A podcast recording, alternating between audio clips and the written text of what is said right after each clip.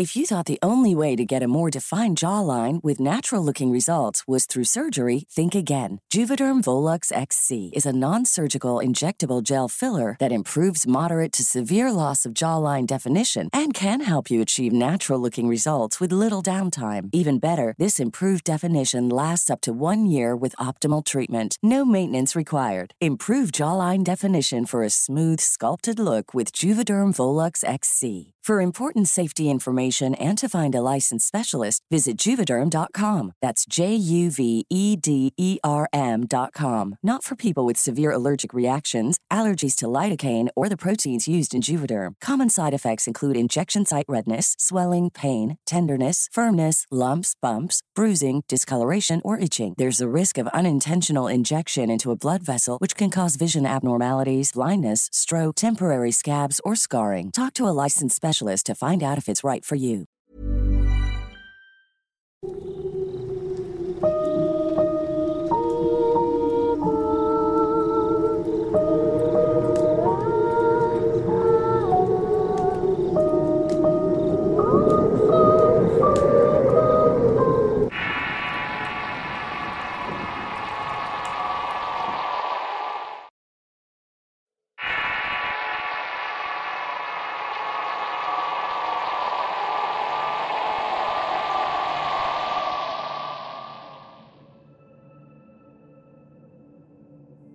Nombre es Alejandro Maldonado Cálex y soy de Honduras. Nosotros somos un unido grupo de siete amigos quienes desde muy chicos vivíamos cerca y estudiábamos juntos. Puede decirse que Alan, Noved, Josué Santos, Osmar, Marcos y yo somos como hermanos. Hace unos años veníamos de un lugar llamado Campo Mucola. Eso queda como unos 5 minutos de Campo Palomas en donde nosotros vivimos y en donde nos pasó la experiencia que voy a relatar. Veníamos del velorio de una amiga de nosotros que lamentablemente se había ido por la vía fácil. Al llegar al pueblo nos quedamos un rato en la calle principal frente a la casa de Osmar. Mientras tanto platicábamos lo que había ocurrido. Entre una y otra cosa llegamos al tema de las motos y de quién manejaba mejor. En esos santos me preguntó si yo podía manejar mejor que él y por supuesto que le dije que sí. De esta manera me retó a hacer una carrera para ver si eso era cierto. No tardó en preguntar una segunda vez cuando le dije que no tenía que correr. Solo debía mirar lo que podía hacer y entonces arranqué la moto y me fui a dar una vuelta por el parque Viriche. Cuando pasaba por la iglesia, unos niños que estaban en el parque comenzaron a gritarme asustados. Primero imaginé que querían jugarme una broma por lo que seguí dando vueltas sin prestarle mayor atención. Sin embargo, la curiosidad de lo que quería haber escuchado hizo que diera otra vuelta a la plaza para ver qué era lo que querían. Cuando volví a pasar cerca de ellos, me dijeron que yo llevaba una mujer en la parte de atrás de la moto. Ella vestía ropas blancas y un manto que cubría su rostro. Pero al momento de verla, todos se habían asustado. Estaba flotando, más bien volaba detrás de mí y me perseguía con un aspecto diabólico. Esa cosa se había esfumado al pasar por la iglesia cuando di la vuelta a la plaza para regresar. No le presté mayor atención a los chicos y pensé que era una broma, así que los dejé y regresé al frente de la casa de Osmar. Allí deberían estar todavía mis amigos esperándome. Al regresar seguimos hablando y les conté lo que hacía poco me había ocurrido. Todos comenzaron a burlarse de mí haciendo representaciones graciosas de mi espectral paseo en la moto. Después de unos 10 minutos riéndose de mi reciente anécdota, cada uno se quedó callado. Se encontraban viendo de forma extraña hacia un punto ubicado detrás de mí. Sin entender lo que ocurría, me di la vuelta para ver qué era lo que nos estaba distrayendo. Al darme la vuelta, solo pude ver un pequeño pañuelo blanco volando por el aire. Daba vueltas, subía y bajaba y giraba alrededor mío. Pero lo más extraño era que en ese momento no había nada de viento que hiciera posible su extraño movimiento. Al ver aquello me invadió un gran temor y era imposible que algo así se sostuviera por el aire sin haber viento. Además porque solamente giraba alrededor mío. Había terminado de reaccionar cuando de repente el pañuelo cayó al suelo y de la nada empezó a crecer. Tomó el aspecto de una silueta humana agachada en el suelo y de repente comenzó a enderezarse. Luego una mujer como de dos metros de altura se levantó en el aire. Alzó los brazos y descubrió un poco el rostro que cubría el velo blanco que llevaba puesto. La mujer vestida de blanco se flotaba, llegaba al suelo y volvía a subir constantemente. Mis amigos se acercaron para poder observarla más cerca, pero de repente dejé de verla. Sin embargo, ellos aún podían hacerlo. Con la luz de las motos trataban de señalarme en dónde estaba, pero yo seguía sin poder observarla. Me adelanté para tratar de ubicarla cuando Ala me gritó que estaba a mi lado izquierdo. Cuando volví a verla tenía dos metros de mí y al mirar ese espectro pegó un brinco y la maldije a ver sus vestiduras. Era macabra. Su pelo dejaba ver que tenía un rostro espeluznante grité. Es la sucia. ¡Corran! Cuando corrimos nos subimos a las motos pero ellas se detuvieron. Era como si algo las jalara y no las dejaba avanzar. Entre nervios comenzamos a rezar y así fue como pudimos zafarnos de aquello. De esta manera logramos llegar a la casa de Osnar. Estábamos llenos de pánico ya que observamos como que el fantasma se elevaba y volvía a bajar y en ese momento un gato negro pretendía pasar por enfrente de la casa de mi amigo. Pero salió huyendo al ver lo mismo que nosotros habíamos visto. No sé cuánto tiempo permaneció eso allí. Pudieron ser minutos pero sentimos que habían pasado horas. Creímos que su desaparición había sido permanente y nos dejaría en paz pero Marcos volvió a divisar su cara en el techo de la casa y parecía que nos estuviera vigilando. Regresamos corriendo al lugar en donde estábamos inicialmente, pero al estar allí Obed la pudo mirar en una casa que estaba en construcción. Seguía volando de arriba hacia abajo por toda la casa con el velo extendido por las manos.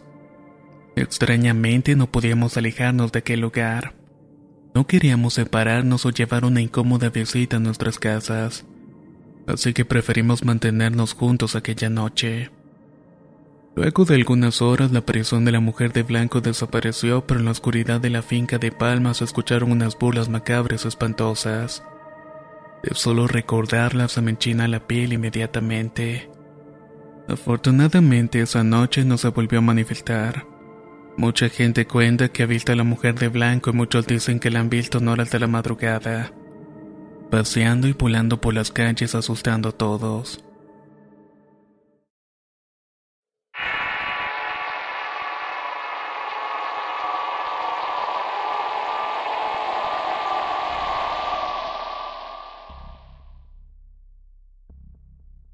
La historia que voy a contarles sucedió cuando mi familia y yo fuimos a Zarate en Lima, pero fuimos a visitar la casa de una de mis tías y ella vivía en el campo en una enorme casa. Tenía muchos animales, entre ellos pollos, patos, gansos y otras aves de corral.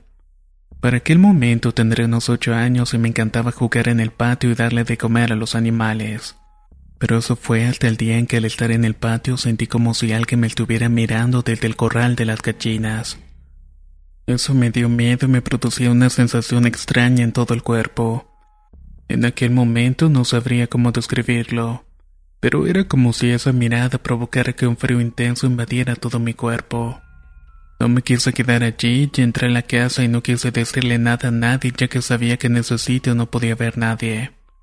Tampoco quise salir de la casa durante todo el día. Al llegar la noche cenamos en familia y me fui a acostar a mi cuarto. Como éramos muchos, yo compartí habitación con mi hermano mayor.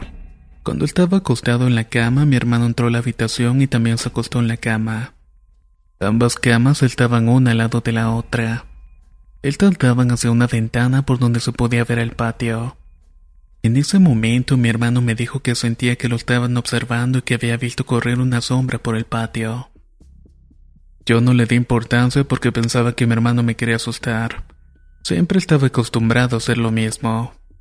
Esta vez fui yo el que le comenté a mi hermano que alguien estaba en el patio, pero él me dijo que era extraño, ya que los perros ni siquiera habían ladrado.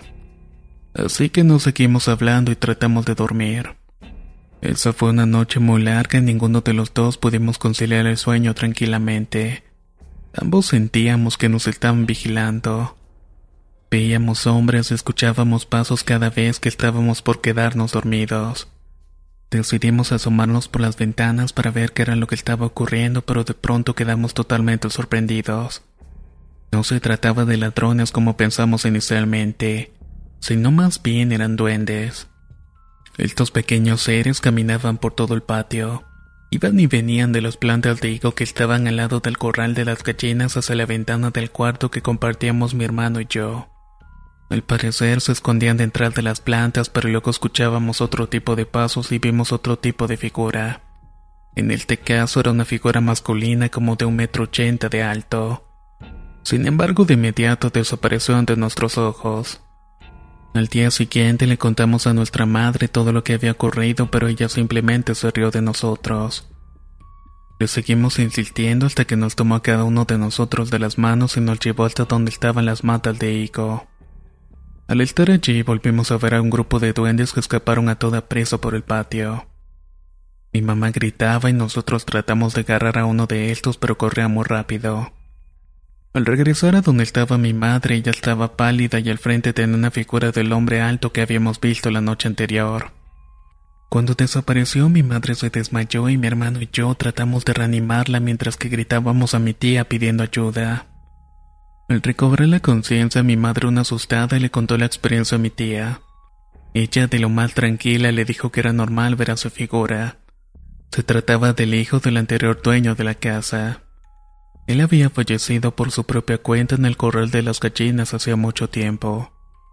Lo extraño era la aparición de los duendes y no tenía ningún tipo de explicación alguna. Mi mamá no quiso saber más de ese tipo de historias. Ese mismo día listamos todas las cosas y dormimos en nuestra casa.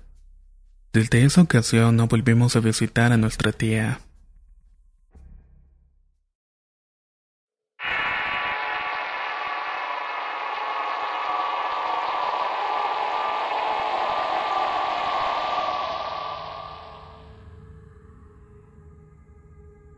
Mi nombre es Homero Marroquín Solís y soy de Michoacán.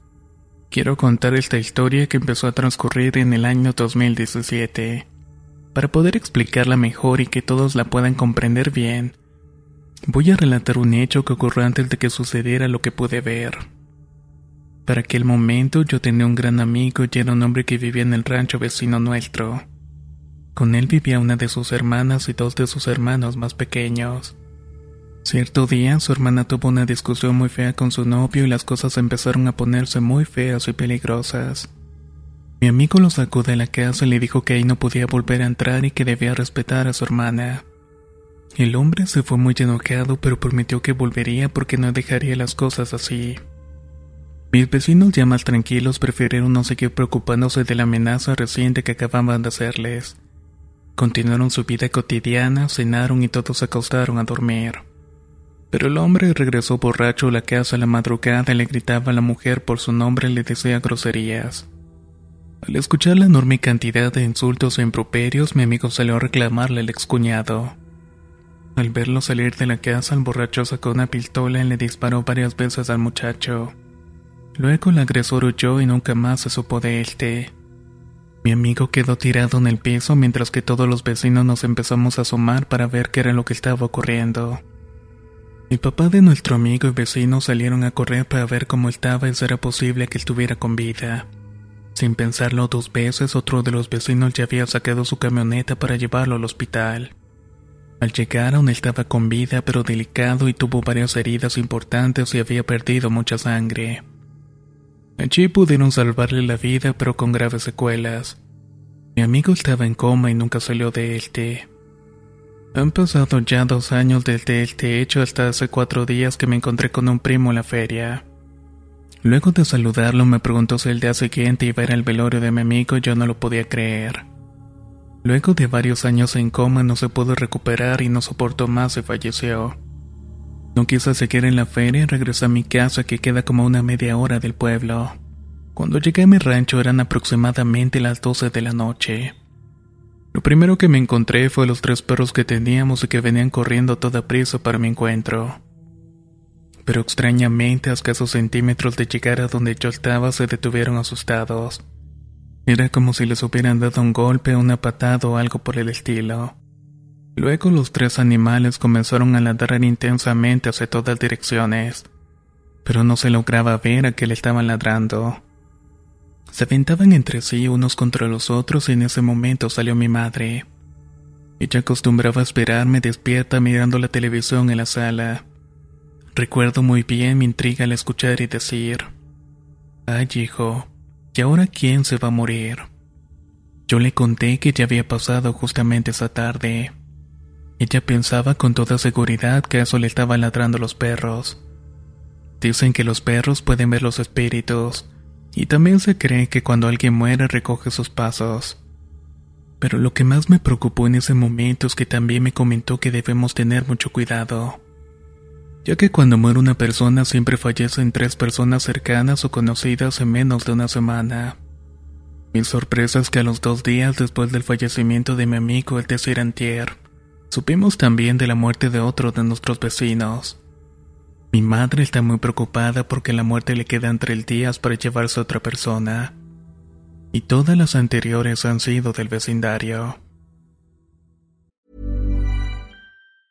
If you thought the only way to get a more defined jawline with natural looking results was through surgery, think again. Juvederm Volux XC is a non surgical injectable gel filler that improves moderate to severe loss of jawline definition and can help you achieve natural looking results with little downtime. Even better, this improved definition lasts up to one year with optimal treatment. No maintenance required. Improve jawline definition for a smooth, sculpted look with Juvederm Volux XC. For important safety information and to find a licensed specialist, visit juvederm.com. That's J U V E D E R M.com. Not for people with severe allergic reactions, allergies to lidocaine, or the proteins used in Juvederm. Common side effects include injection site redness, swelling, pain, tenderness, firmness, lumps, bumps, bruising, discoloration, or itching. There's a risk of unintentional injection into a blood vessel, which can cause vision abnormalities, blindness, stroke, temporary scabs, or scarring. Talk to a licensed specialist to find out if it's right for you.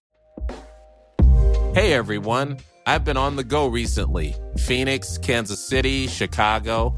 If you're like me and have a home but aren't always at home, you have an Airbnb. Hosting your home or a spare room is a very practical side hustle. If you live in a big game town, you can Airbnb your place for fans to stay in. Your home might be worth more than you think. Find out how much at airbnb.com/slash host.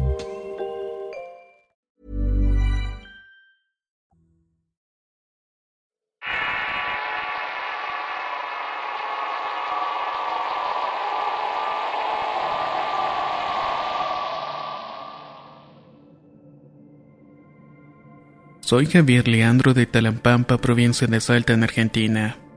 Esta historia me la contó mi abuela, quien a su vez se le había contado a su abuela cuando ella apenas tendría unos 10 años más o menos. La historia trata así. Había una vez en el campo hace algunos años una familia compuesta por el padre, la madre y tres hijos. Uno de ellos tenía seis años, el otro cuatro y el más chico de todos aún era un bebé que no llegaba a tener un año. La mujer vivía para su marido y era el tipo de mujeres que antes de que el marido pidiera algo ella ya lo tenía listo. Su propósito en la vida era atender a su esposo incluso antes de atender a sus propios hijos pequeños. Para ella era prácticamente como un dios, un dios al que se tenía que venerar y servir. Su marido trabajaba en unas plantaciones lejos de la casa por esta razón salía antes de las 6 de la mañana y todos los días regresaba a la casa religiosa puntualmente a las 2 de la tarde. Si el hombre se demoraba un poco, aunque sea un minuto, la mujer estallaba en llanto y gritaba preguntando por su marido. Blasfemaba y maldecía a Dios si es que algo le había pasado al padre de sus hijos. Un día de tantos, casi a las 2 de la tarde, la mujer ya tenía listo todo para la llegada del hombre. Había hecho la limpieza de su hogar y los chicos estaban bañados y cambiados. Los animales estaban alimentados y tenía la olla llena de locro. En fin, todo estaba al día y era perfecto. Cuando eran las 2 de la tarde estaban esperando en la puerta de la casa al jefe de la familia. Acostumbraban a esperarlo así y competían entre ellos para ver quién podía divisarlo primero a lo lejos. Pero ese día pasaron de las dos y nada que llegaba. Ni pinta del marido y pasó media hora y tampoco. La mujer lloraba peor que una viuda en un velorio maldecía a Dios por la tardanza de su amor. Llegado como eso de las tres se ve al hombre que llegaba a paso lento en un caballo diferente al suyo. Era más grande y de color blanco y la mujer salió corriendo para terminar de arreglar todo. Además tenía que lavarse la cara para que no se diera cuenta de todo lo que había llorado, ya que eso era lo que más le molestaba. Cuando el hombre llegó a la casa estaba servido el almuerzo y todos esperaban a que él se sentara en la mesa para empezar a comer. La mujer lo saludó como lo hacía todos los días y le dio un fuerte abrazo y le dijo cuánto lo amaba. Pero sorprendentemente él solo respondió con una voz seca. Mujer, tengo hambre. Su voz era mucho más fuerte que la habitual y la hizo un costado y se sentó en la mesa. Mujer, tengo hambre. Dame de comer. Volvió a repetir el hombre secamente. La mujer ni lerda ni perezosa le acercaba al plato y el hombre terminaba toda su comida en un dos por tres. Luego golpeaba fuertemente la mesa con su mano y le decía, Mujer, tengo hambre, dame de comer. La mujer vuelve a servir un nuevo plato de comida y la historia se sigue repitiendo tres, cuatro y más ocasiones. El marido comía de forma desesperada y se empujaba la comida con los dedos. No demoró ni diez minutos en devorarse toda la comida que había en la olla. Ante la mirada asombrada de su familia, agarró el plato y lo tiró sobre la mesa y le gritó a la mujer que tenía hambre. La mujer sacó uno de los quesos de cabra de los tantos que tenían y una hogaza grande de pan casero y se lo dio. Pero pasó lo mismo que con el almuerzo que hace sin masticar se comió el pan y el queso y miró a la esposa. Le volvió a repetir las mismas únicas palabras que había dicho desde que había llegado a la casa. Mujer, tengo hambre, dame de comer. De esta manera la mujer termina por darle a él todo el queso y el pan que tenía en la casa y por último terminó de darle toda la comida que quedaba. Sin embargo el hombre seguía repitiendo lo mismo. La mujer no sabía qué hacer y ya no quedaba nada más en la casa para prepararle. Su preocupación era tan grande que no se había dado cuenta que su hijo mayor tenía rato tratando de hablar con ella. El niño le decía, Mamá, ¿te fijaste cómo está comiendo mi papá? Sí, hijo, claro que lo vi. Tiene mucha hambre. A lo que el niño le responde que no, mamá. No es eso. Mira debajo de la silla donde está sentado mi papá. La mujer extrañada se agacha y observa que toda la comida que le había servido a su marido estaba tirada en el piso. Pero eso no fue lo que más llamó su atención.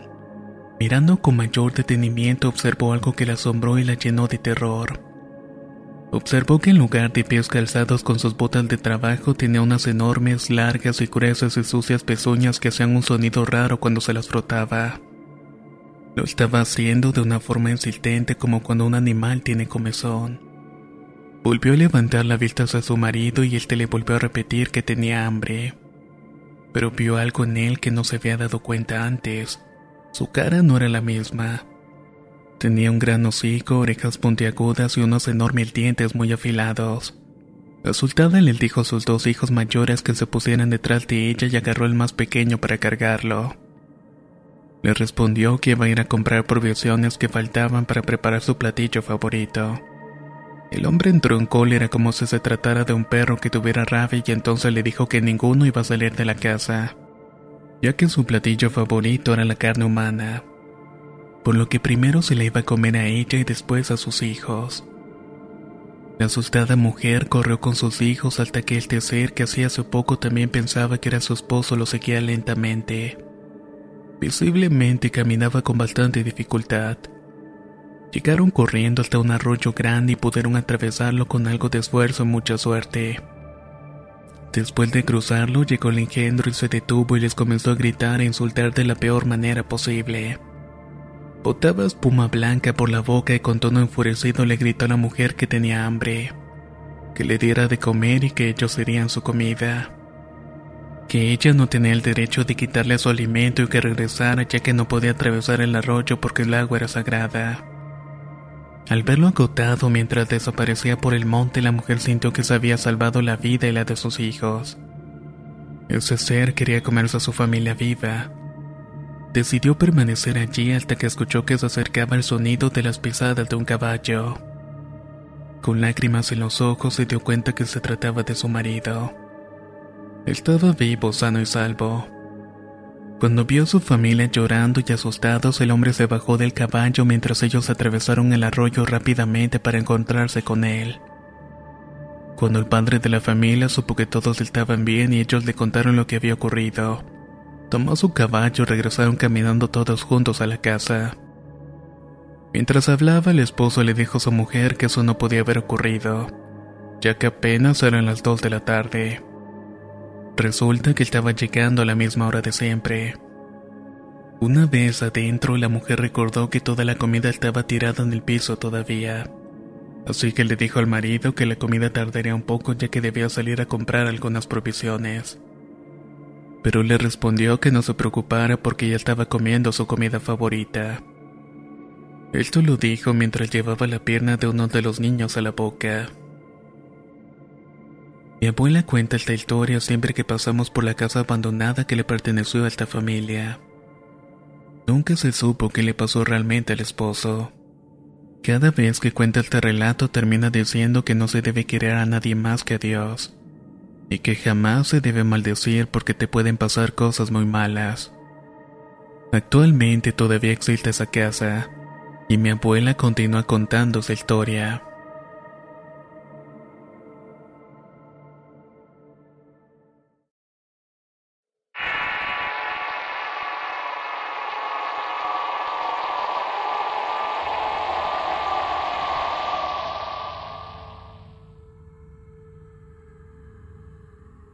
Esta historia que estoy por contar le pasó a mis bisabuelos. Cuando sus hijos, mi abuelo paterno y sus hermanos aún eran pequeños. En esa época todos ellos vivían en un ranchito en La Blanca en Zacatecas. Cerca de ellos tenían como vecina una familiar lejana, pero casi no la trataban porque tenía la mala fama de ser una bruja despiadada. Ya saben, de esos que les resultaba de gran felicidad la tragedia y los problemas ajenos. Esta malvada vecina tiene una perra muy mal acostumbrada ya que solía entrar a las casas del vecindario robarse y comerse la comida que se encontraba. Pero todos creían que se trataba de un perro callejero. Nadie podía imaginarse que alguien permitiera a su mascota hacer este tipo de maldades todos los días. Por mala suerte la casa a la que más entraba a robar la comida era la casa de mis bisabuelos. Ellos eran muy pobres por lo que cada vez que la perra se robaba algo miembro de la familia dejaba de comer. Generalmente los que se quedaban sin comer eran los bisabuelos. Cierto día, cansado de estar pasando hambre, mi bisabuelo decidió no aguantar más y le colocó veneno a la comida. Así el animal que se la robara no iba a poder hacerlo nuevamente. Al día siguiente, la vecina llegó a la casa de los bisabuelos y gritaba viva voz.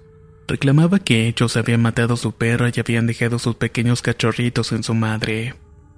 Como no salió nadie de la casa, ella siguió gritando y no se fue hasta terminar de decir que así como los cachorros se habían quedado sin su madre, también las personas que la habían matado dejarían a sus hijos huérfanos muy pronto. A partir de ese día y en los días siguientes todas las noches se escucharon ruidos en el techo.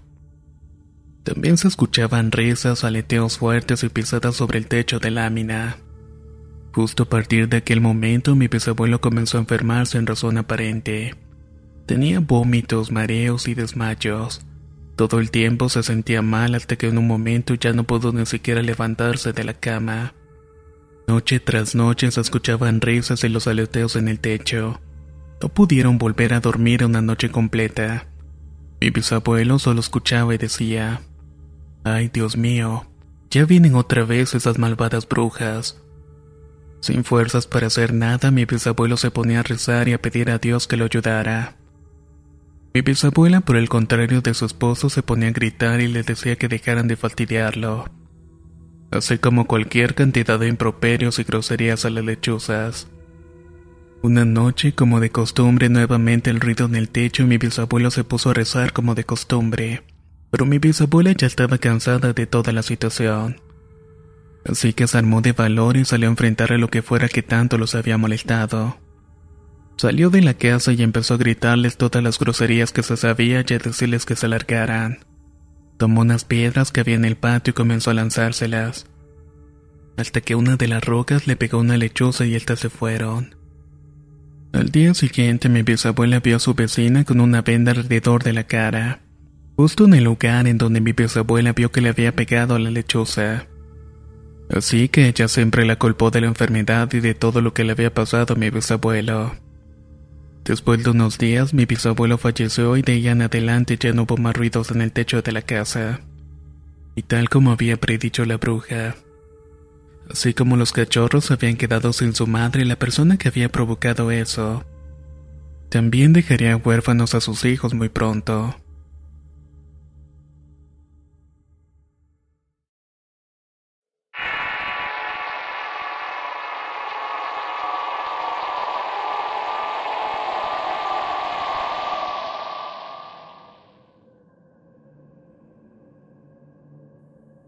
Mi familia es de Ica, Lima y mi madre es profesora.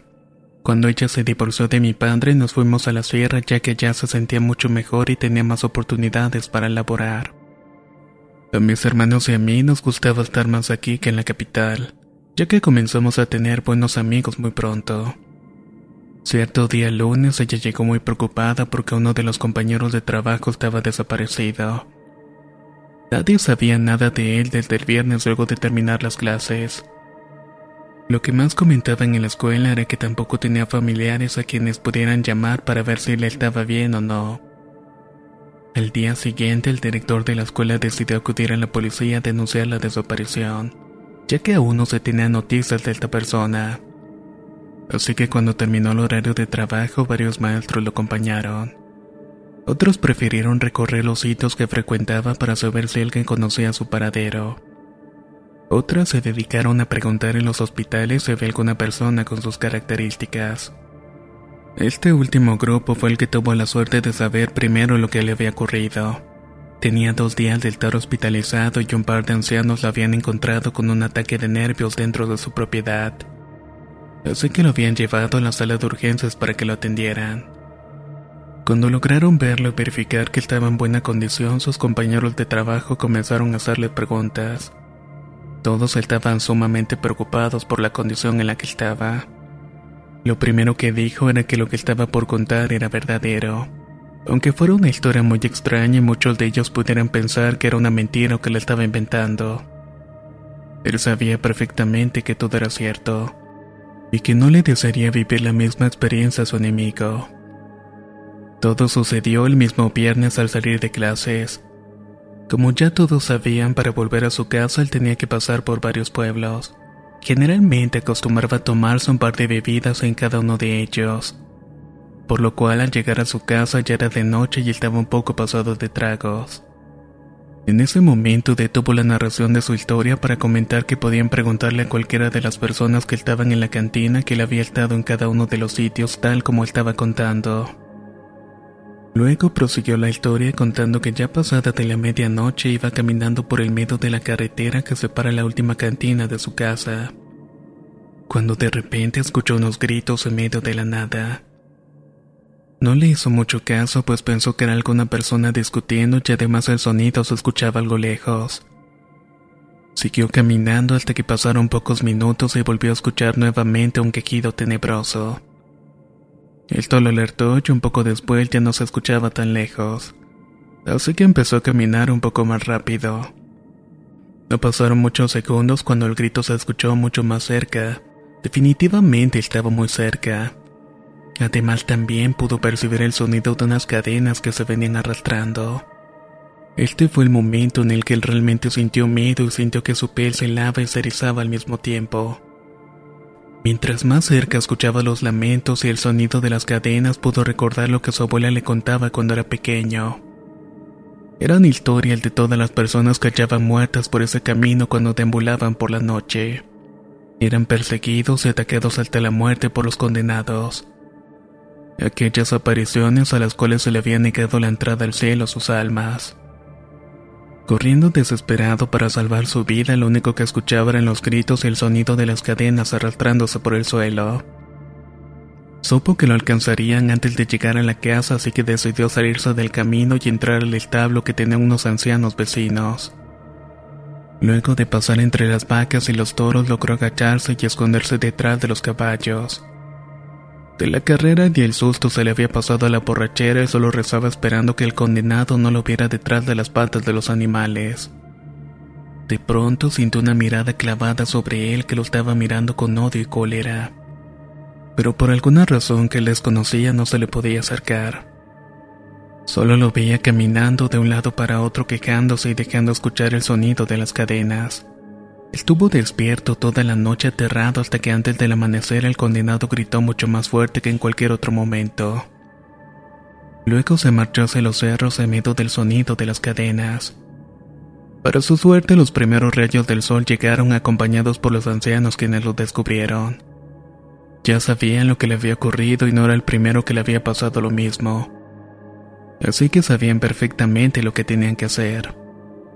Tomaron su vieja camioneta y lo dejaron en el hospital y estaban muy preocupados por la crisis nerviosa que estaba sufriendo. Cuando los médicos estaban atendiendo al colega de mi mamá, este logró escuchar lo que conversaban entre ellos. Este paciente era otra víctima.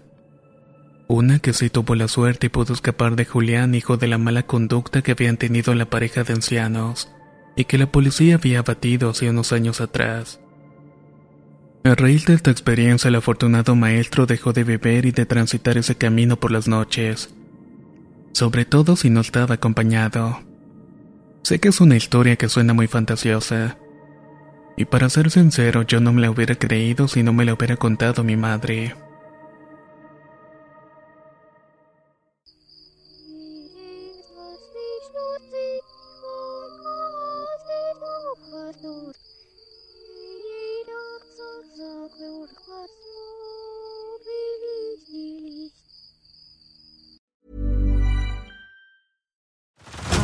Head over to Hulu this March, where our new shows and movies will keep you streaming all month long. Catch the acclaimed movie All of Us Strangers, starring Paul Mescal and Andrew Scott. Stream the new Hulu original limited series We Were the Lucky Ones with Joey King and Logan Lerman. And don't forget about Grey's Anatomy. Every Grey's episode ever is now streaming on Hulu. So, what are you waiting for? Go stream something new on Hulu.